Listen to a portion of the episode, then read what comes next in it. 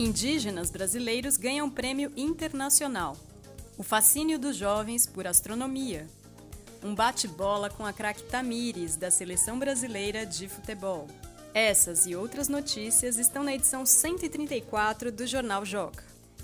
Hoje é 31 de julho de 2019 e você está ouvindo o Saiu no Joca Pro, o podcast com comentários e sugestões para ajudar você, professor, a planejar com mais intencionalidade suas aulas com as notícias do Joca da primeira quinzena de agosto. E neste programa número 3, temos uma entrevista especial com a Maria José Nóbrega, mais conhecida como Mazé, que é uma das especialistas que mais entendem do ensino e da aprendizagem de língua portuguesa no Brasil. Ela conversou com a gente sobre o uso do jornal na escola e deu uma verdadeira aula que pode ser usada em uma reunião de planejamento ou de formação da sua equipe aí na sua escola. Eu sou Paula Tacada, sou jornalista e professora do Ensino Fundamental 1 e espero que vocês, professoras e professores, estejam com as energias recarregadas para continuar fazendo um excelente trabalho no segundo semestre que está começando agora. Brasil!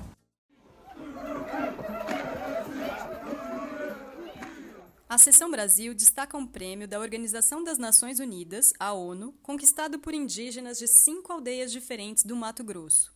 Eles foram reconhecidos por plantarem árvores de pequi em uma área desmatada e produzirem óleo a partir desse fruto típico do cerrado brasileiro. O prêmio seleciona as melhores iniciativas de desenvolvimento sustentável e esse ano contou com 847 projetos inscritos. A notícia traz informações potentes para discutir com os alunos a importância da preservação do meio ambiente e das alternativas econômicas sustentáveis para as populações indígenas brasileiras. Ciência e tecnologia.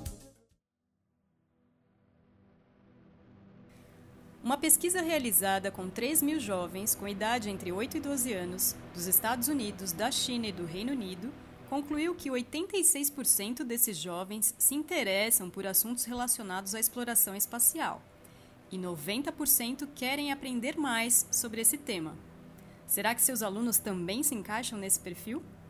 Eu arriscaria dizer que sim e que eles vão ficar bem interessados por essa notícia e também pelo infográfico da seção Coleção, que traz dados históricos sobre as várias expedições feitas à Lua e, claro, sobre a primeira vez que um ser humano pisou o solo lunar 50 anos atrás. Fazer o cruzamento lá da direita, Tamires subiu, meteu a cabeça e é gol! Gol! É de Tamires! Belíssimo gol de lateral para lateral, né? Os repórteres mirins, Fernando e Pedro, de 10 anos, fizeram uma super entrevista com a craque Tamires, da Seleção Brasileira de Futebol, que jogou como lateral esquerda na Copa de 2019. A sessão traz um bate-bola que pode render uma boa discussão com sua turma sobre os preconceitos que as mulheres, infelizmente, ainda sofrem no futebol e em vários outros esportes. Agora vamos à entrevista com a assessora em didática da língua portuguesa, coordenadora de projetos de leitura da editora Moderna e autora de livros didáticos e de literatura infantil, Maria José Nóbrega, mais conhecida como Mazé. Bom, então, Mazé, qual que é a importância de trabalhar o jornal na sala de aula ou por que é importante trabalhar o jornal na sala de aula? Quando a gente pensa, principalmente nos anos iniciais, uma das grandes tarefas é, de fato, fazer com que a criança compreenda o sistema de escrita alfabética, aprenda a ler com autonomia. Mas isso é insuficiente se a gente não pensar que uma das tarefas importantíssimas é exatamente inserir a criança na cultura escrita. Portanto, ela se dá conta de que a gente lê e escreve com diferentes propósitos. E isso implica você, é, obviamente, lidar com os textos da esfera literária, os textos da esfera jornalística, da esfera acadêmica escolar e muitas outras, para as crianças irem, de fato, desenvolvendo um comportamento leitor. Então, nesse sentido, o jornal e, e os textos de imprensa cumprem um papel, principalmente o papel de, de que as crianças entendam que as pessoas leem para compreender os acontecimentos, para se atualizar e principalmente para exercer a sua cidadania, que é com conhecimento que a gente de fato exerce o nosso papel cidadão. Acho que realmente é essa grande função de trazer o jornal para a sala de aula. E mesmo uma turma que não está alfabetizada pode fazer um trabalho assim? Sim. É, quando a gente está pensando é, nessas duas tarefas, aprender o sistema de escrita alfabética, que é exatamente o, o que a gente vai fazer com crianças ainda não alfabetizadas, a ideia é trabalhar simultaneamente a imersão dessa criança na cultura escrita. Então, a, enquanto a criança ainda não lê com autonomia e com fluência, o professor pode cumprir esse papel de ler os textos em voz alta e compartilhar essas notícias com as crianças. De algum modo, elas estão inseridas numa cultura que lidam com isso. Se o pai uh, transporta essa criança e, e, tem o rádio ligado numa uh, emissora que transmite notícias, ou na TV, ou mesmo na internet, as crianças, de algum modo, estão ligadas e estão atentas. Então, o professor lê em voz alta essa notícia e permitir uma discussão compartilhada para negociar os sentidos, permite que a criança, de fato, é, possa ler ainda sem saber ler. Ler aqui no sentido de compreender esses textos. E que aprendizagens esse trabalho com o jornal possibilita?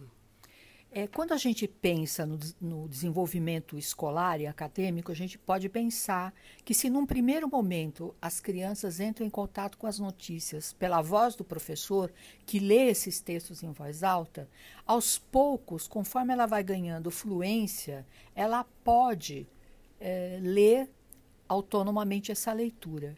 Compreender pressupõe uma negociação de sentidos, porque muitas vezes as notícias se reportam a problemas uh, sociais, políticos, econômicos, ambientais, enfim, a toda uma complexidade temática que pode não estar acessível à criança. E, nesse sentido, o papel do professor como mediador é essencial para esse trabalho. Então, é, quando a gente pensa nos anos iniciais, a gente está pensando muito na mediação para decifrar os sinais gráficos. Conforme a escolaridade avança, a gente está falando de uma mediação na negociação de sentidos. Com as crianças mais velhas, um pouco nos anos iniciais do Fundamental 2, por exemplo, que ela já a gente espera que ela tenha uma fluência para a leitura e espera até que ela tenha ampliado a sua compreensão temática e tenha mais conhecimentos prévios para interagir com a própria notícia, eu acho que já é o momento até de começar a compartilhar outras mídias. Quer dizer, como é que essa, esse tema que está tratado no jornal aparece em outros jornais ou, apare, ou é divulgado via uh, noticiário radiofônico, televisivo, enfim, porque o leitor uh, de texto jornalístico é um leitor que transita nas mídias. A gente sabe disso, é um comportamento típico desse leitor. Ele, a página que abre na internet é uma página de notícias, ele escuta notícias no rádio, ele vê programas televisivos, enfim, até no celular, né? Então, nesse sentido, educar para transitar nas diferentes mídias, principalmente com os mais velhos, eu acho essencial, porque a gente de fato desenvolve na escola algo que é das práticas sociais. E como que o professor pode organizar a, o tempo didático, as atividades, as propostas para atingir esses objetivos? Tempo é cruel, não é? é? Quer dizer, é o inimigo número um. Todo mundo reclama da, da falta de tempo. Porém, o que eu acho que a gente precisa pensar é quando a gente organiza o tempo e estabelece algumas rotinas, uh, a gente consegue, de algum modo, dar conta, sim. Obviamente, tem uma hora que a gente precisa fazer escolhas. É, e eu penso que é, quando a gente está pensando em desenvolver o comportamento leitor e principalmente dos gêneros da esfera jornalística, que, que são gêneros muito implicados com o exercício da cidadania, é, não tem por que hesitar fazer uma escolha de abrir um espaço na sua rotina escolar para contemplar esses gêneros. Então, nesse sentido, no caso, por exemplo, do Joca, ele tem uma periodicidade quinzenal. Se não dá para fazer é, semanal, que eu pelo menos faça um, um, trabalho quinzenal quando o jornal chega, mas é pensar no que é possível. Porque normalmente, quando a gente começa a ter a resposta dos alunos e a gente vê o impacto e o envolvimento das crianças com esse tipo de texto, a gente já começa a ficar é, mais convencido de que vale a pena de dedicar um tempo para a leitura dos textos jornalísticos.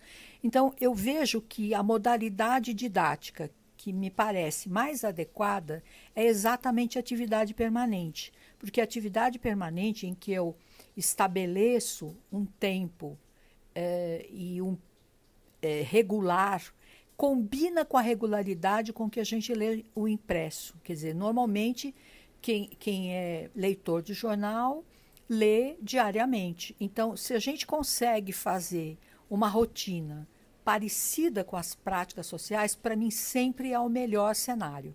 Né? E do ponto de vista das práticas escritas, das atividades escritas, o que, que o professor pode pensar em, em propor? Eu penso que na atividade de escrita em relação ao jornal, ela é, não é tão. Eu não vejo a necessidade dela aparecer de forma tão regular como a de leitura. Porque, na verdade, é, é, a escrita ela pode ser primeiro ligado ao comportamento responsivo do leitor. Então, o leitor hoje, principalmente com as mídias é, sociais, ele consegue interagir com os impressos de uma forma muito mais ágil que antigamente, que ele tinha que escrever uma carta né? Hoje é, isso é mais fácil. Então, acho que um lugar que eu posso começar a estimular é essa resposta do leitor, essa, essa leitura responsiva que a gente chama. Então, portanto, ele escreveria um comentário ou mesmo uma carta do leitor, mas também ele exerceu o papel de jornalista. É, e aí a escola desenvolveu algum tipo de projeto de jornal escolar, de ou mesmo de um mural de notícias em que as notícias são escritas pelos próprios alunos, mas aí requer um tipo de mergulho de estudo no próprio gênero, para poder conhecer, se eu estou trabalhando com notícia, quais são as características composicionais, estilísticas, até mesmo temáticas desse gênero. Então, isso requer um mergulho que aí não é atividade permanente que vai dar conta, já é uma sequência de atividades, um projeto, se de fato a gente for produzir um jornal. Então, eu vejo que essa pode ser a, a atividade de produção, principalmente essa, de exercer o papel do escritor, jornalista, ela requer esse mergulho, essa verticalidade. Né? E a Base Nacional Comum Curricular, mas é como é que ela traz essa esfera jornalística para as escolas? Na área de, de, língua portuguesa, se a gente for pensar, é, do ponto de vista de como essa base está organizada, ela dialoga bastante com o que já vinha dos parâmetros em relação aos eixos: é, leitura, produção de texto, oralidade e análise linguística e semiótica.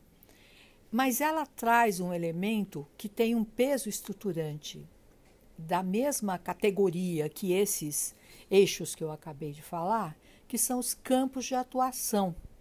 Para os anos iniciais, ela prevê o campo literário, artístico literário, o campo de estudo e pesquisa, o campo da vida cotidiana e o campo da vida pública.